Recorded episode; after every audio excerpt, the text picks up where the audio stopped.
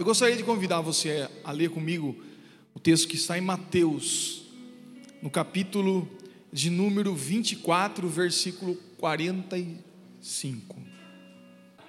Hoje em dia a gente não fala mais, né? Achou aí, irmão? Porque está lá, né? Então, se você quiser acompanhar aqui, acho que é a mesma versão. Diz assim: Quem é, pois, o servo fiel e prudente, a quem o seu senhor constituiu sobre os seus servos, para dar-lhes o sustento ao seu tempo? Bem-aventurado aquele servo que o seu senhor, quando vier, achar fazendo assim. Em verdade vos digo que o porá sobre todos os seus bens. Mas se aquele mau servo disser no seu coração: O meu senhor tarde virá, e começar a espancar os seus conservos, e a comer, e a beber com os ébrios, virá o senhor daquele servo num dia em que ele não espera, e a hora em que ele não sabe, e separá-lo-á e destinará a sua parte com os hipócritas. Ali haverá pranto e ranger de dentes. Pai, te damos graças, Senhor, pela leitura da tua palavra. Te agradecemos, ó Deus, pelo privilégio de estarmos na tua casa para ouvir a tua voz. Tua palavra diz: quem tem ouvidos, ouça o que o Espírito diz à igreja. Portanto, nessa noite, Pai, que não seja eu, mas o teu Espírito a falar com a tua igreja, falar comigo, com teus filhos, com os meus irmãos, fala conosco, Senhor.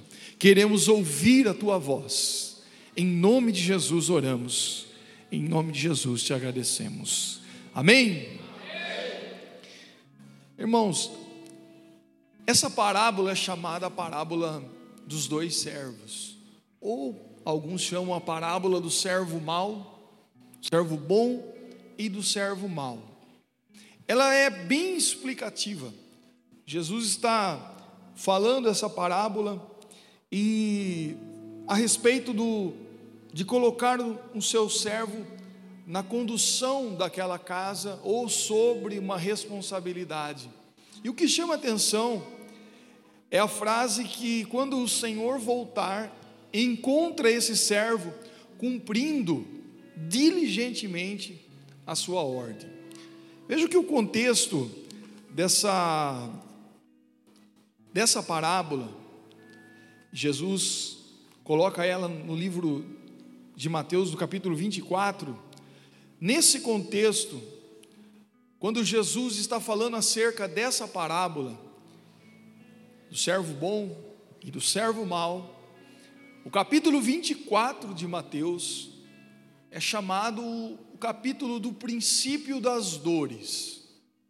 É o capítulo onde Jesus relata acontecimentos que vão é, anteceder o seu retorno. Relata acontecimentos próximo ao arrebatamento da igreja.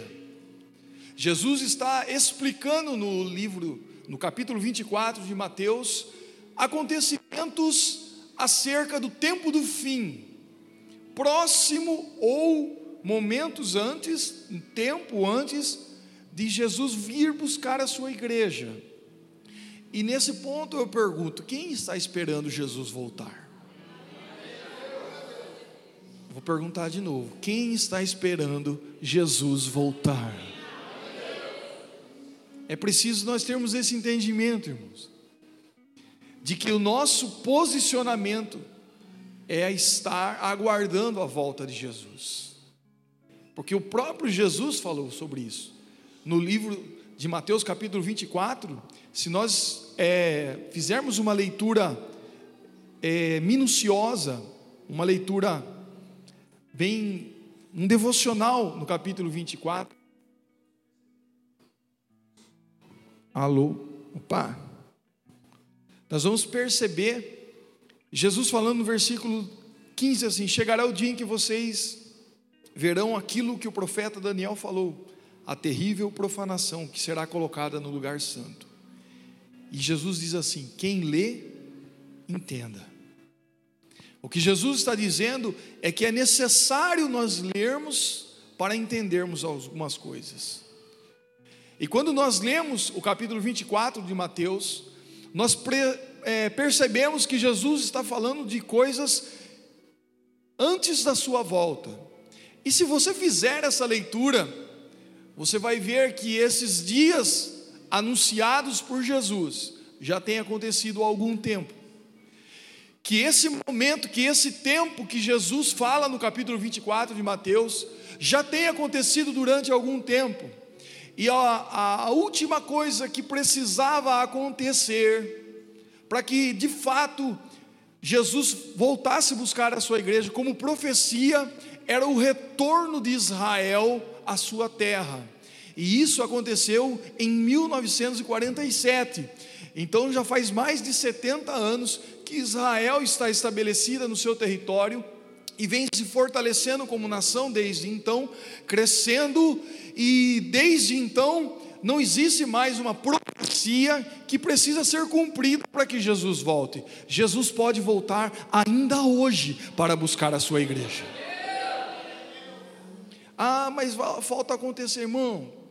Não falta acontecer. O que tinha que acontecer já aconteceu. Jesus disse em Apocalipse 3:11: Eis que venho sem demora guarda o que você tem para que ninguém tome a sua coroa. Então é fato que Jesus vem buscar a sua igreja. Nós, como igreja, estamos aguardando. o Apocalipse diz: Maranata, ora vem, Senhor Jesus. O Espírito e a noiva dizem: Vem. Maranata, ora vem, Senhor Jesus. Esse é o nosso posicionamento, é assim que nós precisamos estar aguardando a volta de Jesus. E nesse contexto do capítulo 24 de Mateus, Jesus coloca essa parábola. No meio dessa explanação, Jesus insere a parábola dos dois servos, fazendo uma comparação entre um servo bom e um servo mau. Jesus também fala essa parábola no livro de no Evangelho de Lucas, no capítulo 12. Naquele momento é uma outra situação, mas Jesus está falando também a respeito do seu retorno. Embora a ênfase no livro de Lucas seja é, vigilância e prudência, é o assunto de Jesus, vigilância e prudência. E Jesus coloca no momento do seu retorno dois tipos de pessoas. Não existe três, existe dois. Ou você é bom, ou você é ruim. Quando Jesus vier buscar a sua igreja, ele vai encontrar dois tipos de pessoas: pessoas boas, pessoas más. Irmão, não existe meio termo. Ou você é bom, ou você é ruim. Ou você é quente, ou você é frio. Não existe meio termo, uma outra situação. É, são esses dois tipos de pessoas que Jesus, quando vier buscar a sua igreja, vai encontrar. Pessoas que estão diligentemente fazendo, ou pessoas que estão não fazendo, ou fazendo ao contrário. Portanto, é um alerta para a minha vida, é um alerta para a sua vida, para que a gente possa refletir e, e começar a perceber o que nós estamos fazendo aqui como igreja. O porquê estamos aqui 11 dias, 12 dias, plantando algo na, no, no reino de Deus na nossa vida, para sermos abençoados.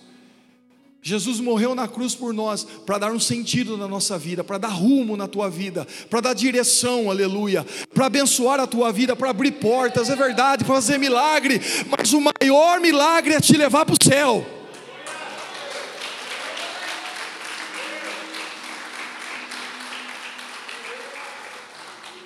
A conclusão adicional da parábola dos dois servos no Evangelho de Lucas ainda ensina que a revelação de Deus ao mundo torna as pessoas indesculpáveis, mesmo que em diferentes graus. Então, nenhum servo mau poderá se justificar apelando para uma suposta ignorância. Isso porque a ignorância nunca é absoluta. Paulo fala isso lá em Romanos, no capítulo 1, versículo 20, mais ou menos. Ninguém vai poder alegar ignorância, irmãos. Ninguém vai falar para Jesus falar assim: Quando ele vier buscar, eu, pera, nunca vi falar do você. Nunca vi falar de Jesus, não vai existir isso, irmão. A pandemia serviu para isso. Para que a igreja tivesse a oportunidade de levar a palavra aos confins da terra. Hoje, passado algum tempo, nós começamos a perceber algumas coisas. Ficamos limitados nesse espaço físico das quatro paredes, mas Jesus nos fez ganhar o mundo.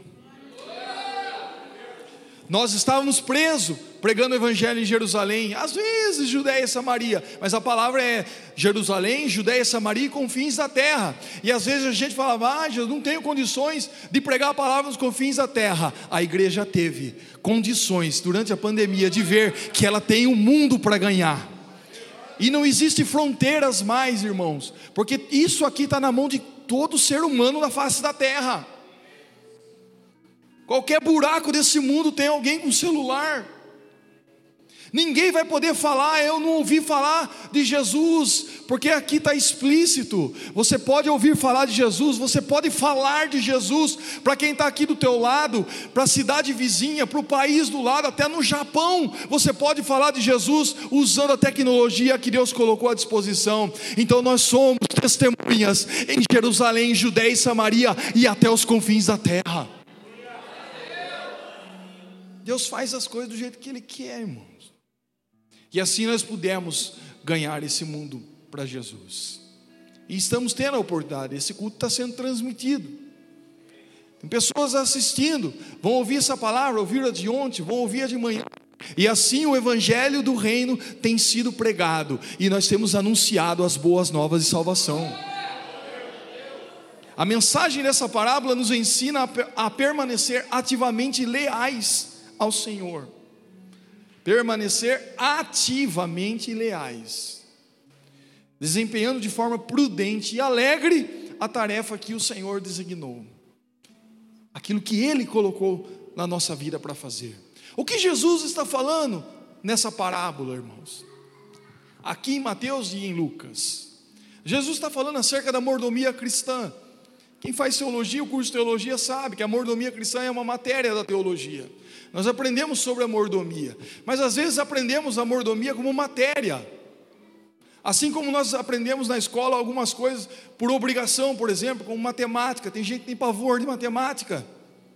Outros têm pavor de português, geografia, história, não sei. Mas a pessoa às vezes tem pavor de algumas matérias e ela aprende por obrigação, para tirar um 5 na prova, para passar logo. E a mordomia cristã é uma matéria, mas não é uma matéria para você aprender na teoria, é para você viver na prática. Jesus está falando aqui de prática, de algo prático, que é o que resolve a minha a sua vida. Irmão, tem muita coisa que na nossa vida não foi resolvida ainda, porque nós não demos o primeiro passo. E tem coisa que Deus vai fazer e entrar com providência quando você avançar, quando você tiver coragem de dar o primeiro passo para que Ele complete a obra na tua vida. A mordomia cristã, como é chamada, a responsabilidade de cada cristão em relação à administração dos bens espirituais e materiais outorgados por Deus. Mordomia cristã é aquilo que Deus te deu para você administrar, tanto materialmente quanto espiritualmente. Por quê, irmãos? Porque tudo pertence a Ele. Inclusive a nossa vida, o salmo diz assim: do Senhor é a terra, e todos aqueles que nele, que nela habitam. Quem mora na terra aqui, levante a mão. Você mora no planeta Terra? Levante a mão, deixa eu ver. Então você pertence a Ele. Nós somos dele. Interessante, irmãos. Deus nos deu a vida. E a gente fala assim: a minha vida é minha, eu vou viver ela do jeito que eu quero. Engano seu. A sua vida pertence a Ele, porque foi Ele que soprou a vida em você. E quando nós falamos de mordomia, a Bíblia diz claramente que somos mordomos de Deus nessa terra. Mordomos. Pode olhar para o seu irmão e falar: você é mordomo. E não adianta correr. É mordomo. A mordomia é ofício do mordomo. O mordomo é aquela pessoa responsável pela administração de uma propriedade. Ou seja, o mordomo é um administrador. A palavra mordomo vem do latim major domus, que significa administrador de uma casa. No sentido de indicar o empregado ou a pessoa mais importante daquele lugar depois do dono, depois do proprietário. O mordomo é a pessoa que é responsável, que tem autoridade, que administra, que dá ordens, que fala e as coisas acontecem. Porque Deus, ou seja, o seu Senhor, outorgou a ele aquela autoridade. O mordomo de uma casa ou de uma propriedade, ele tem autoridade outorgada pelo seu Senhor. Então ele dá ordem e as coisas acontecem. Ele fala e as pessoas obedecem. Porque ele tem autoridade para isso. Ser mordomo é administrar os bens materiais e espirituais outorgados por Deus, mas é ter autoridade divina nessa terra é ter autoridade para falar as coisas acontecerem, irmãos. É, é, realmente orar pelos enfermos e eles serem curados. É fazer uso da palavra. Eu estava pensando, é, fazendo uma reflexão esses dias. Vai passar um pouquinho, pastor. Você aguenta mais cinco minutos aí, amém? Cinco nada, irmão, é mais. Vou mentir aqui não. Glória! Mas eu estava refletindo esses dias uma pessoa fez uma colocação que o Espírito Santo não atua mais como antigamente.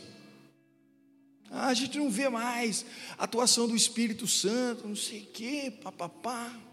E eu fiquei olhando, oh, meu Deus do céu. E é verdade, irmãos. O Espírito Santo não atua mais como antigamente, porque os crentes de hoje não são igual aos crentes de antigamente. Não é culpa do Espírito Santo. Veja só. Quantos conhecem aquele remedinho chamado dipirona? Quantos conhecem? Ele foi inventado em 1920. E em 1922 começou a ser produzido em grande escala. Dipirona, Neosaldina, dê o nome que você quiser, Novalgina. 100 anos atrás, alguém inventou a dipirona. Antes disso, quando a pessoa estava morrendo de dor de cabeça, qual era o remédio dela? Dobrar o joelho e orar. Senhor, cura essa dor. Cura essa dor, cura, cura. Jesus curava. Uma simples dor de cabeça. Aí alguém inventou um, um frasquinho desse. O que é mais fácil? Tomar as gotinhas ou orar? Você Tomar gotinha, irmão. Até eu, com dor de cabeça, vou lá tomo 40 gotas na saldina. Passa logo essa dor. Fica sofrendo. Oh, toma um negócio inteiro. Eu já vi gente perder até o rim por causa de tomar tanto neosaldina. Arruma uma coisa e desarruma outra. Ah, de pirona cura dor de cabeça, mas acaba com o rim. Sabe por quê? Perfeito é só Jesus continua sendo o Espírito Santo. O Espírito Santo parou de atuar, Jesus parou de curar, ele não tem mais poder de curar, não, ele tem, mas é mais fácil fazer uso da medicina. E tem algum problema nisso? Não, irmão. As pessoas vão evoluindo, a ciência vai evoluindo e as pessoas vão substituindo. Ai, que dor de cabeça, Jesus tem misericórdia. E aí você olha, Uma hora a mais. O Espírito Santo fala: Eu vou curar a dor de cabeça? Se tem neosaldina? Vocês estão entendendo, irmãos? Não é que o Espírito Santo parou de operar, nós estamos substituindo. Eu fiz um exemplo muito simples, mas quanto nós substituímos a ação do Espírito Santo e de Deus na nossa vida por coisas que são mais fáceis. Ah, é mais fácil assim, é mais rápido, é menos complicado, porque jejuar e orar exige sacrifício. E a mordomia fala a respeito disso, de você ter a autoridade de Deus na sua vida aqui na terra. Quando a gente fala de, dessa figura do mordomo, essa figura, o mordomo, um recém-contratado numa multinacional pode ter um cargo dessa confia, dessa mais alta, pode ser o gerente geral, já de cara. Ele já entra na empresa e vai ser o gerente geral. Tem um, tem um caminho, né? Tem pessoas hoje que são gerentes de, de grandes empresas em Piracicaba, mas que começaram no chão de fábrica. Hoje se tornaram mordomos. Por quê? Batalharam, lutaram, investiram. Chegaram atrasados todo dia. É? Faltava toda semana. Não. Investiu em si mesmo. Não é? foi fazer curso, ou seja, investiu na sua vida para que ela pudesse crescer. Uma pessoa com pouca idade, sem experiência, já assume um cargo assim? Não. Ela começa devagar. Você não pode pegar um adolescente e colocar como líder do ministério do louvor da igreja. Ela pode ter talento, cantar bem, até tocar bem. A minha filha também tem 12 anos, toca no ministério do louvor da igreja. Mas não tem idade para ser líder. Tudo é um, é, um, é um caminho. Uma pessoa desonesta consegue um cargo desse?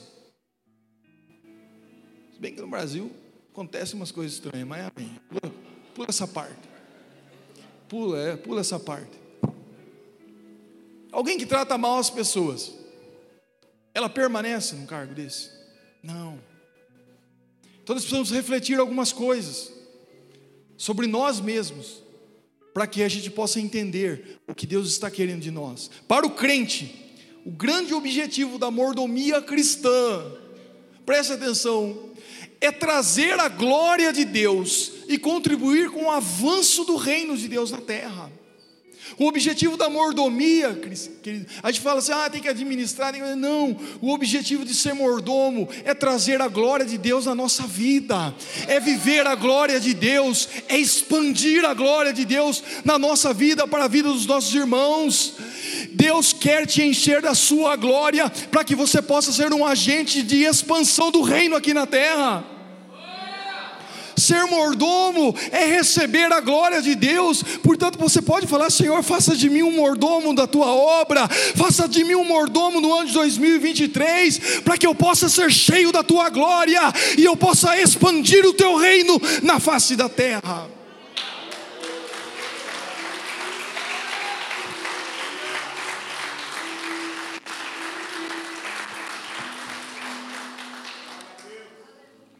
Isso quer dizer que a causa do Evangelho exige de nós o bom desempenho da mordomia cristã. O apóstolo Paulo diz, em sua segunda carta aos Coríntios, capítulo 12, ele diz assim: Eu de boa vontade me gastarei e me deixarei gastar em prol da vossa alma. Paulo estava falando isso para uma igreja que havia rejeitado ele. Paulo estava escrevendo isso para uma igreja que havia rejeitado a sua primeira carta, ele que havia fundado a igreja, que tinha, que tinha colaborado para o crescimento da igreja, havia escrito a primeira carta, aquela igreja rejeitou ele. Ele sofreu uma rejeição, mas aqui na segunda carta ele fala: Eu de boa vontade me gastarei, e ainda me deixarei de me gastar em prol da vossa alma. Irmãos, não se trata da minha, é, da minha vontade, não se trata daquilo que eu penso, daquilo que eu acho, mas se trata da cruz de Cristo, do sangue dele derramado naquela cruz para perdoar os pecados de toda a humanidade. Não é assim que diz João 3,16: que Deus amou o mundo de tal maneira que entregou o seu Filho unigênito para que todo aquele que nele crê não pereça, mas tenha vida eterna eterna, aleluia. Portanto, entenda, aleluia, que não é sobre você, não é sobre mim, não é sobre o que eu acho, nem o que você pensa, mas trata-se pela cruz de Cristo, pelo seu amor para com as pessoas. Portanto, faça como Paulo, se deixe gastar pelo Evangelho, aleluia. Gaste a tua vida por amor às pessoas, a causa do Evangelho, a causa dele naquela cruz.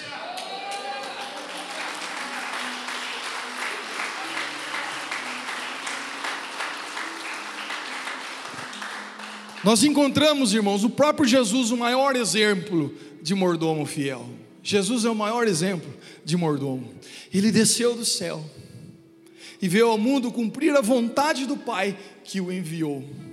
Se hoje nós temos salvação, se hoje temos libertação, se hoje temos cura, se hoje temos milagre, se hoje temos família, se hoje temos emprego, se hoje temos igreja, é porque Jesus atendeu o chamado e o propósito e respondeu com uma mordomia perfeita, aleluia. Ele mesmo disse em João 6: Porque eu desci do céu, não para fazer a minha vontade, mas a vontade daquele que me enviou, aleluia. E ele diz assim: A vontade do meu Pai que me enviou é essa: que nenhum de todos aqueles que me deu se perca, mas que o ressuscite no último dia. Sabe o que Jesus está falando aqui? Que nem a morte pode interromper a vontade de Deus na tua vida, nem a morte pode interromper os planos de Deus. Às vezes a gente olha e fala assim: ah, é, meu pai, fulano, ciclano morreu, e agora como é que vai ser? Não, querido, não parou, ninguém se perde, todos aqueles que pertencem a Jesus, Ele não vai deixar deixar se perder, aleluia. Portanto, a tua vida é dele, a tua família é dele, os teus negócios são dele, essa igreja é dele, essa cidade é dele, o Brasil é do Senhor Jesus.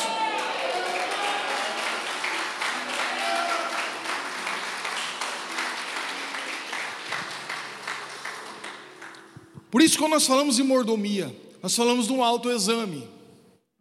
E se nós queremos um 2023 de vitória, nós precisamos aceitar na nossa vida a mordomia cristã. Se nós queremos que realmente seja verdade o que é o tema dessa campanha, nada me faltará. Se você quer que essa seja verdade na tua vida, se coloque como mordomo no reino de Deus. E lembre-se, é para trazer a glória de Deus primeiro na tua vida. Primeiro é a glória, é a glória, é a glória. Seja cheio da glória e da presença do Espírito Santo de Deus, aleluia.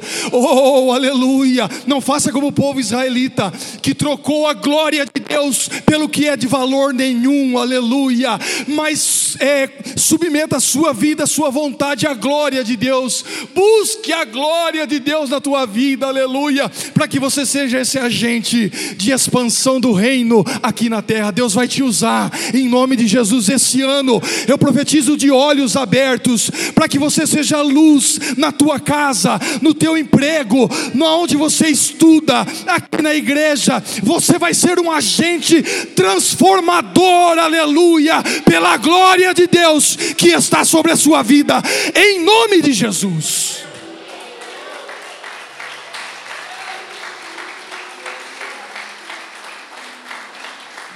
E para finalizar, eu faço algumas perguntas para que você reflita. E ao final do, da, da mensagem na oração, você fale com Deus. Como está a sua mordomia em relação ao tempo? A gente às vezes fala, irmãos, principalmente nesses últimos tempos. O pastor colocou aqui, passou rápido a campanha. Parece que nem foram 11 dias. E às vezes, pela nossa ocupação e pelo dia a dia, nós falamos assim: 24 horas não dá mais. 24 horas é pouco. Não consigo fazer tudo em 24 horas. E nos sete dias da semana não dá. Irmãos, quando a gente fala isso, nós estamos falando que Deus errou quando criou o mundo. Foi Ele quem estabeleceu o tempo. O tempo é dele. Submeta o seu tempo ao tempo do Senhor. Porque os seus caminhos não são os caminhos do Senhor. Os caminhos do Senhor são mais altos. Aleluia. Os seus pensamentos não são os pensamentos do Senhor, os pensamentos dele são mais altos. E por isso que muitas vezes não dá tempo de fazer as coisas. Mas Eclesiastes diz que há tempo para todas as coisas. Eclesiastes 3 explica que tem tempo para fazer tudo. Dá tempo sim, certinho. Submeta o teu tempo ao Senhor, aleluia. Tenha um tempo de qualidade com o Senhor. Coloque o seu tempo à disposição do Senhor, para que Ele possa organizar a tua vida. E você vai, você vai perceber como dá para fazer tudo. E ainda sobra tempo. A gente fala, não dá, pastor, não dá, meu Deus do céu, e duas vezes por semana na, na igreja é muita coisa. Irmão, submeta o seu tempo ao Senhor, seja cheio da glória de Deus, seja um agente transformador do reino aqui na terra, aleluia. A Bíblia fala a respeito disso, Paulo fala em Efésios capítulo 5, como é que vocês estão é, é, lidando com, com esse tempo mal, Efésios capítulo 5, versículo 15, Paulo, 15 e 16, Paulo diz que Deus nos dá oportunidades no tempo mau. Esse é um ano da oportunidade de Deus na nossa vida. Talvez você tenha olhado para o ano 2023 e não tenha visto perspectiva, tenha achado que esse é um ano ruim, que vai ser um ano esquisito, um ano mau. Mas, irmãos, enquanto o mundo caminha a passos largos à destruição, enquanto o mundo caminha a passos largos a dias maus, a igreja vive numa outra dimensão, a igreja vive na época da oportunidade, aleluia. Portanto, Deus vai te dar a oportunidade esse ano de ser abençoado e de abençoar as pessoas, aleluia. Aproveite o tempo pela palavra de Deus na tua vida, submeta tudo ao Senhor, aleluia. Como está a nossa mordomia cristã em relação aos bens materiais? O pastor já falou aqui, já leu 2 Coríntios capítulo 9, versículo 6. Provérbios, capítulo 3, versículo 9, diz assim: é, honre ao Senhor com todos os seus bens, com tudo. Tem gente que fala assim, fala contra o dízimo. Sabe para que serve o dízimo, irmão? Para Deus ajudar você a ser organizado. Ah, eu não tenho que dar o dízimo. Deus está ensinando a mordomia de como trabalhar de como se organizar, como fazer as coisas. Deus ajuda a gente a ser abençoado. Ah, eu não consigo dar o dízimo. Consegue sim, em nome de Jesus. Seja abençoado, administre aquilo que Deus te deu, não é teu, é dele. Como está a nossa mordomia em relação ao nosso corpo? Irmãos, a maior mazela que eu já ouvi na minha vida foi essa tal de meu corpo, minhas regras foi a maior mazela da humanidade. A palavra de Deus diz lá em 1 Coríntios 6 que o nosso corpo é o templo do Espírito Santo. O nosso corpo é santo. O nosso corpo não é nosso, é dele. Paulo diz em Romanos 12: Rogo-vos, pois, irmãos, que apresentei os vossos corpos como sacrifício vivo, santo e agradável a Deus, porque esse é o vosso culto racional. Ah, irmão, esse negócio de sacrifício não é para mim, então você não, não, não conhece o Jesus da cruz, porque ele deixou a glória a sua majestade e veio em carne ser como nós, ser como nós, morrer na cruz do Calvário, derramar todo o seu sangue, aleluia. Oh, mas ressuscitou no terceiro dia, subiu ao céu e em breve voltará. Então não venha falar de sacrifício, porque o maior sacrifício foi feito por ele na cruz do Calvário.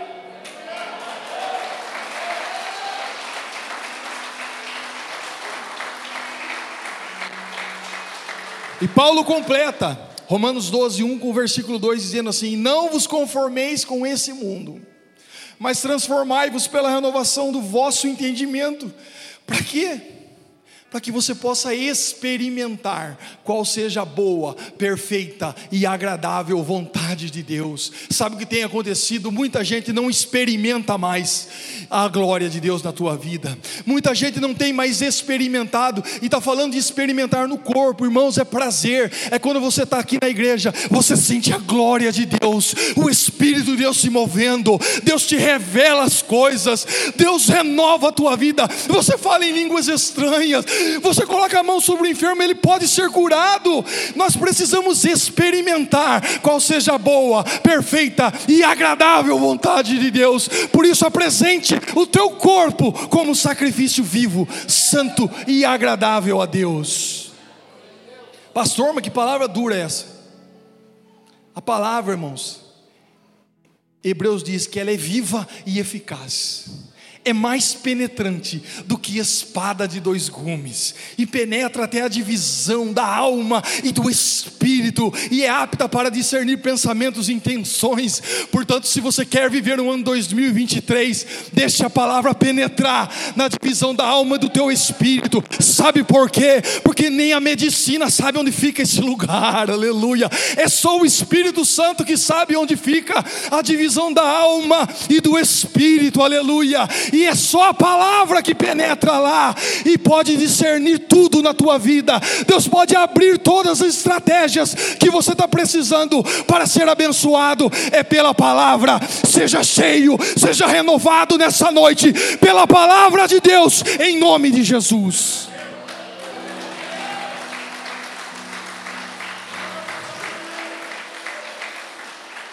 Aleluia. Como está a mordomia?